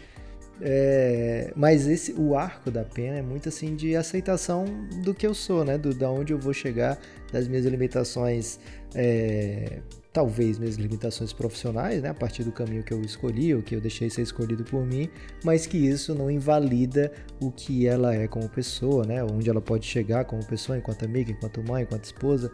É, ela tem um, uma trajetória bem bonita, assim, no, no no, na série, né? Ela toma muitas decisões erradas, inclusive ela passa anos noiva do, da pessoa errada, enfim, é, mas mostra esse lado que você falou de uma maneira muito bem colocada, né? De, de da, da pessoa que é comum, é normal. É, e tem momentos antológicos nessa série, tem pessoas antológicas que passam, passam uma temporada por lá ou duas. É, cara, é uma série que se você não assistiu ainda, por favor, comece a assistir aí. É bem acessível achar, tem no Amazon Prime, tem também na Globoplay, né, Guilherme? Se você não assi e se você já assistiu, assista. Tem muita gente que assiste até o Steve Carell sair, né? Aí diz: "Ah, depois eu não deu vontade de continuar assistindo". Eu só posso dizer para essas pessoas, inclusive para você, Guilherme, vocês estão muito erradas. O The Office vai além do Michael Scott, né? O The Office, lógico, com o Steve Carell é melhor, bem melhor mas mesmo sem Steve Carell, é uma das melhores séries que já fizeram. Então, continua valendo a pena assistir. Eles acabam focando naquilo que dava certo, mesmo quando Steve Carell estava lá, que é o, o, a dinâmica do White Jim, né? É muito, muito interessante. Chegam alguns atores novos, né? O James Spade está lá. É, tem, é bem, bem completa a série, né? Assim, é um, um um arco completo, não é simplesmente uma temporada. Isso que você falou de que uma série que raramente tem episódio ruim é muito verdade e eu sinceramente não lembro de um episódio que quando eu fui reassistir a série eu tenha pulado esse, ah, vou pular esse episódio, não gosto. Não tem. Tem o que você falou que é muito vivo, né? Que é o momento que você fica quase dói você assistir aquilo ali. E é mais ou menos a primeira série que traz esses silêncios é, constrangedores, né? O silêncio constrangedor virou algo comum pra gente, né? Assim, depois de muito tempo é, na TV, na internet, é, como forma de piada, mas até o momento ali do The Office não era tanta série que passava tanto tempo com silêncio constrangedor, né? Era algo assim meio. É, elas até falam isso no Office Ladies lá, né? Que era meio arriscado esse movimento que eles faziam às vezes, né? De deixar é, a graça pairando lá, justamente sem ter aquela punchline, sem ter aquela piada óbvia, mas mais a cara de constrangimento, a cara de o que está acontecendo aqui, né? E isso do, de ser um documentário. Inclusive, eles, eles trazem isso na última temporada, Guilherme. Essa história de ser um documentário é plot na, na última temporada. Então, é, se você não assistiu inteira, vale a pena você voltar para assistir desde o começo. Se você tiver com mais pressa aí de ter um, uma definição da série, vai para os episódios que você não assistiu. Tem momentos do Kevin que são surreais na última temporada. Então fica esse mais do que um convite, Guilherme, é mais uma obrigação para as pessoas conviverem com o The Office durante essa quarentena. Ótimo. É uma, um ponto que eu acho legal contar, Lucas, é o quanto os atores, todos eram, todos não, né, mas alguns deles eram roteiristas também da série, né? Atores, inclusive, que não são os, os mais famosos da série. Por exemplo, o BJ Novak é um dos principais roteiristas da série, é o que faz o Ryan, o estagiário. Ele escreve, por exemplo, o segundo episódio, o segundo episódio da série que é maravilhoso, inacreditável assim, que é o Diversity Day, né, o dia da diversidade. Esse episódio é inacreditável assim. E é o, BJ Novak que escreve, que é o Ryan, o temporário, e esse é o primeiro episódio. Temporário, isso aí, certamente você tá. O estagiário. No seu, no Não, não, seu binge aí você tá vendo. É, lá eles traduziram como temporário ou como estagiário? Não, estagiário, eu que. Eu que traduzi errado na minha cabeça. The Ok. Temp, né? Que ele chama de Ryan the Temp. E o, o Ryan é. Ele, ele é- esse é o primeiro episódio 100% original do The Office, porque o, o piloto ele tem partes do piloto britânico. Foi uma decisão da produção. A partir do segundo já tem coisa que é- já é 100% original e vai ter bastante coisa assim. Tem uma outra referência que eles sempre vão fazer, mas de modo geral a produção é muito original. Outra que é uma redatora fundamental no The Office é a Mindy Kelly, Kelly, né, que fala que é a Kelly Kapoor. Ela depois uma carreira incrível também, teve bastante coisa só dela. Ela também participava do, do esquema de escreveu vários e vários episódios. Ele ela escreve, por exemplo, da primeira temporada aquele Hot Girl, que é com a Amy Adams. E tem Sim. assim, e assim, o Toby, que, que- cara, a relação do Michael com o Toby é inacreditável. assim, é, é um negócio sobrenatural. O Toby também é um baita roteirista e ele odiava ser ator, ele só foi ator porque o pessoal da produção, o pessoal dono do canal, achou demais a relação dele com o Michael e aí começou e exigiu que ele escrevesse mais coisas. E quando ele escreve episódios, ele basicamente não põe falas pro Toby, de tanto que ele não gosta. Cara, tem um monte de coisa muito legal nessa Cara, série. o episódio que o Jim ele assume como manager e aí ele tem que lidar com o Toby e ele imediatamente começa a odiar o Toby, cara, eu rio demais toda vida que acontece isso.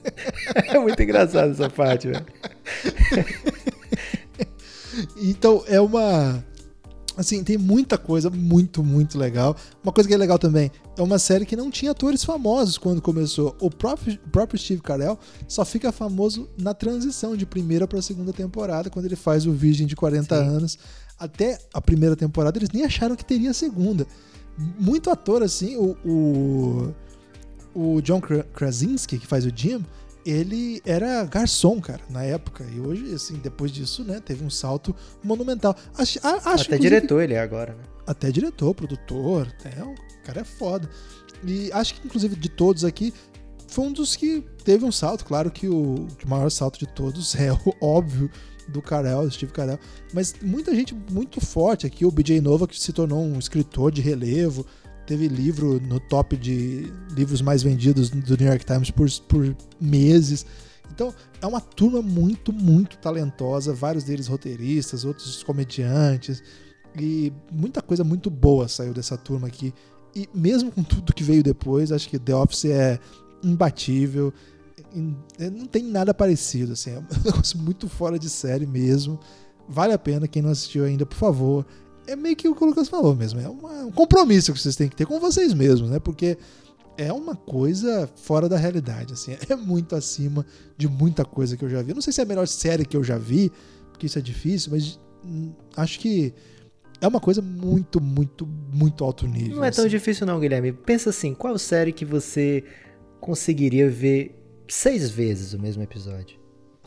Não sei. não- não- também não sei se esse é critério pra dizer se a série é a melhor de todos os tempos. Talvez Ok. a série pode ser muito boa, mas, mas é tão pesada, por exemplo, que você não topa ver duas vezes, sei lá. Tem, tem acho que tem fase. Acho que o fato de você ser, de ser curtinho, de ter frases de impacto o tempo todo, muitas sacadas e tal, acabam propiciando essa que você assista várias vezes. Por exemplo, aquela cantora Billie Eilish, acho que é assim que fala o nome dela, ela falou que assistiu 12 vezes, Lucas, o The Office. 12, cara. Então eu não sei se isso é um critério, mas certamente uma das melhores, né? Uma das melhores que eu já vi. E pra esse momento é muito bom, né? Porque tem muito episódio, tem seis a primeira, e a partir daí tem um monte, né? A segunda tem 20 e tantos, a terceira tem 20 e tantos. Então dá pra você assistir vários episódios por dia, ainda vai ter um monte adiante aí. Cara, a gente poderia ficar a tarde inteira falando aqui, porque o que não falta é coisa boa. Tem alguma coisa que Não quer falar? vamos. Não vamos ficar a tarde inteira, Guilherme, mas vamos fazer um draft aí dos personagens. Personagem? Tá, vamos lá. É. Cada um, lógico, o mesmo, Mas o qual mesmo é o- personagem. O mesmo vamos personagem não pode aparecer no meu time nem no seu time. Vai ser estilo é, Elástico Mental Vintage, onde a gente escolhia e o ouvinte ia ter que decidir depois qual era o melhor time. Tá, mas aí pra fazer o quê? Um episódio, por exemplo? In- Independente, você vai fazer uma série com eles depois, um spin-off. Você Tá. vai fazer um spin-off. é, mas e quem ganhar o ter- Michael se já ganhou, velho. Você acha? Então vamos lá. Acho. Você quer, você quer ficar com a primeira escolha, então? Quero, se eu puder escolher, eu quero o Michael. Ok, então você começa com o Michael, eu tenho agora direito a duas escolhas. É, o spin-off só pode ter até cinco personagens, tá ok? Ok. Então, lógico que eu vou de Jim e Dwight. É uma dupla assim que é a cara do The Office, é a alma, é o pulmão do, do, do escritório. É, e um junto do outro já garante assim uma rivalidade, algo que é bem óbvio aí para esse spin-off que eu estou bolando. Então eu tenho Jim e Dwight, Guilherme, agora você tem direito a duas escolhas para ir elaborando aí o seu eu vou escolher a Pam para prejudicar o seu reality, porque eu acho que se você levar a Pam e o Jim e o Dwight, vai ficar muito bom. Então quero dar uma segurada. Ok. E aí. Caramba. Aí. Eu vou de. Deixa eu pensar. Eu vou de Ryan. Ryan do Tempo.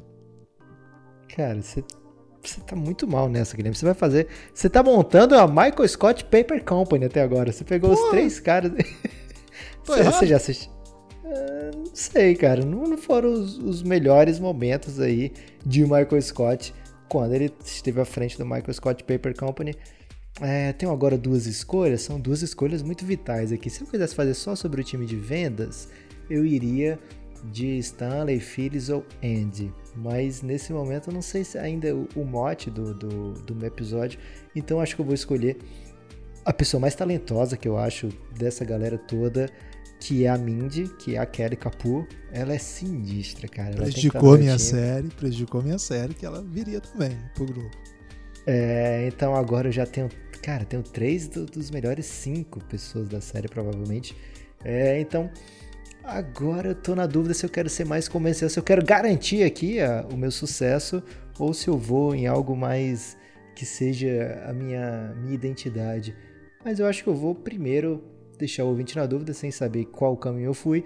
Eu vou escolher Andy. O Andy, ele não é no The Office, assim, aquele cara que você gosta, mas, cara, se você for lembrar o tanto de risada que você deu por causa do Andy, vale a pena ter no time. Então, o Andy tá aqui, Guilherme. Eu tenho Andy, Dwight, Jim e a Kelly.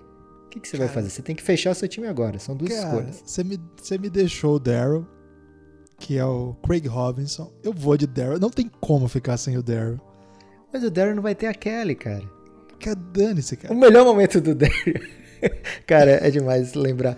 É, tem uma hora que, que o Daryl ele vai ser transferido e aí ele fala: Poxa vida, a gente vai ter que acabar esse namoro. aí ele tá muito feliz que vai acabar o namoro com a Kelly, né? Que a Kelly consegue encher o saco da pessoa. Aí daqui a pouco é cancelada a transferência. Eu não lembro se é dele ou dela que tá sendo transferido agora. E aí ela vai abraçar ele todo feliz. Agora a gente não precisa mais acabar. ele fica com a cara de tristeza assim olhando pra câmera. É muito genial. Eu acho Mas... que é com o Ryan, não é? Isso aí. Tem o, tem o lance dela com a com o Daryl, que na verdade o Ryan volta, seduz ela de volta e obriga ela a terminar com ele, e ele sai super feliz, assim. Ele vai, vai beber com a galera, tudo feliz quando ela termina com ele. Aí eu fiquei com o Daryl, porque os momentos do Daryl com o Michael são incríveis, porque o Michael fica. Ele, ele ensinando a ser o cara da turma, né? Da turma, ser descolado. Você é cara, quando você precisa de um cara da rua, assim, né? Ensinar as gírias é demais. E aí ele usava nas reuniões. Tem um dia que ele ensina, que ele fala assim, como é que você fazia na sua gangue quando vocês brigavam, pessoas da sua Aí ele falou assim, a gente fazia cócegas uns nos outros para fazer as E ele não tinha gangue, velho. Essa é a melhor parte. então eu vou com, com o Daryl aqui. E já tô com o Daryl, The Temp, a Pam, e com o Michael, caramba, Lucas, ninguém vai assistir a sua. Desculpa, cara. Desculpa falir o seu empreendimento assim. Tem pra fechar, pra fechar, eu vou fechar bem aleatório, mas eu amo esse cara. Ah, esse... não, não, não, não, não. Você não pode pegar. Cara... Você já teve a primeira escolha, Guilherme. É covardia você pegar ele. Será que é quem você tá achando? É o Creed? É o Creed. Eu amo o Creed, velho. o Creed é surreal, cara. E o Creed é o próprio Creed. O nome do ator é Sim. Creed Bratton, que faz o Creed Bratton. e você sabia que o Creed ele foi um, um superstar dos anos, sei lá, 70, com uma banda que ele tinha? cara, o Creed, ele é o. Aparece muito pouco mas ele tem o maior aproveitamento da série, né? Quando o Creed aparece. Absurdo, cara. É, e você pegou o Creed e o Ryan, que eles juntos, eles têm um, dos melhores momentos da série, que é quando o Creed quer fazer um blog. O, cara, o Ryan... isso é demais, demais, demais. o Ryan abriu uma página do Word do Creed, porque ele disse que o mundo não está preparado para os pensamentos do Creed. E aí, o, e Creed o endereço é tipo www.creed.gov. e a, a, acho que é da ABC essa série nessa época, eu não lembro agora de qual. NBC, NBC. É, da NBC, eles são tão geniais que eles colocam esse blog do Creed, né? Então você pode ler o blog do Creed é, e tem várias coisas bizarras no blog do Creed. É, então você realmente conseguiu formar um timaço, Guilherme. Mas, cara, você não tem como competir com esse nível Ficou do meu time. bom o Jim Dwight aí. O resto, vamos ver como é que você vai encaixar a Mindy aí. Vai ser a Kelly ainda ou você vai ter que criar outro personagem pra ela? Não, é claro que é a Kelly, velho. A Kelly, ela.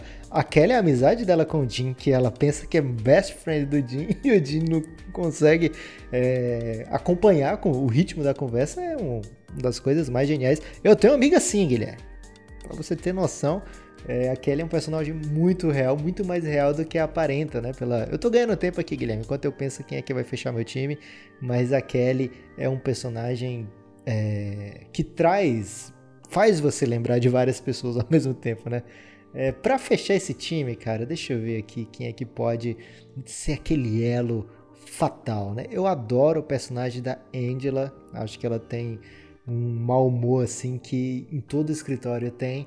Excelente. como eu ainda não sei se é o meu, meu para onde vai o meu spin-off, eu vou escolher a personagem mais aleatória, tá pronta para tudo, personagem que tá pronta para farra em qualquer ah, situação, que a Meredith Palmer, né? A Meredith Palmer, ela raramente ela é a pessoa que faz a piada na série inteira, mas cara, ela é muito divertida e as cenas com a Meredith são sensacionais.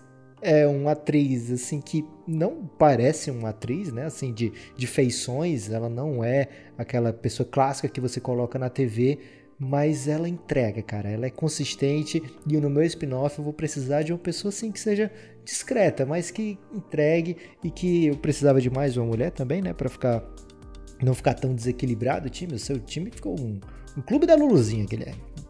Peço desculpas aí pelas palavras duras, mas, mas no meu tem protagonista, no seu tem? Como tem protagonista? Não entendi. Ah, a Pam vai ser protagonista. Você vai fazer em volta do Jim Dwight. Cara, a Pam é protagonista, cara. Vai dar certo a Pam é protagonista? Não, junto com o Michael. É um duo. Ok. É, eu quero te lembrar que a Mindy, ela tem uma série onde ela é a protagonista, né? Então... O que aconteceu com essa série? Tá, fez muito sucesso aí no público-alvo.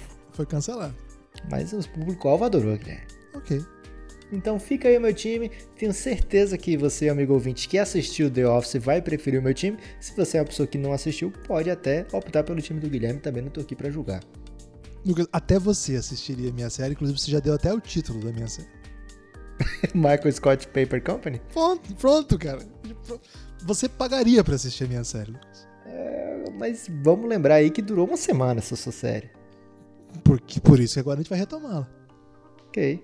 É, a minha série ainda não tem nome, ou seja, tem todas as possibilidades possíveis. Cara, eu posso fazer essa série na fazenda do Dwight, Guilherme. Olha só o tanto de, de... Só de ter adquirido o Dwight, eu já abri as possibilidades aqui para infinitas. O Dwight. Mas já decidi, Guilherme. Vai ser a nova empresa, já que o Michael Scott viajou e tal, o Dunder Mifflin é, vai por outro caminho. Esse spin-off é sobre a empresa de administração Acho que eu vou querer a Angela, velho, no lugar da Meredith Palmer, agora que eu já escolhi o meu spin-off. Você lembra que o Dwight comprou, comprou um edifício e ficou administrando esse edifício?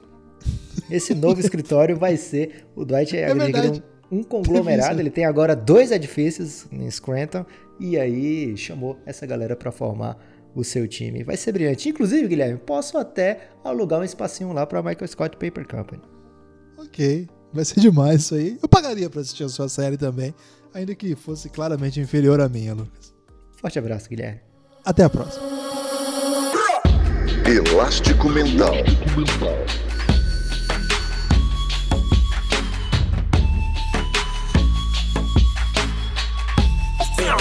Elástico Mental.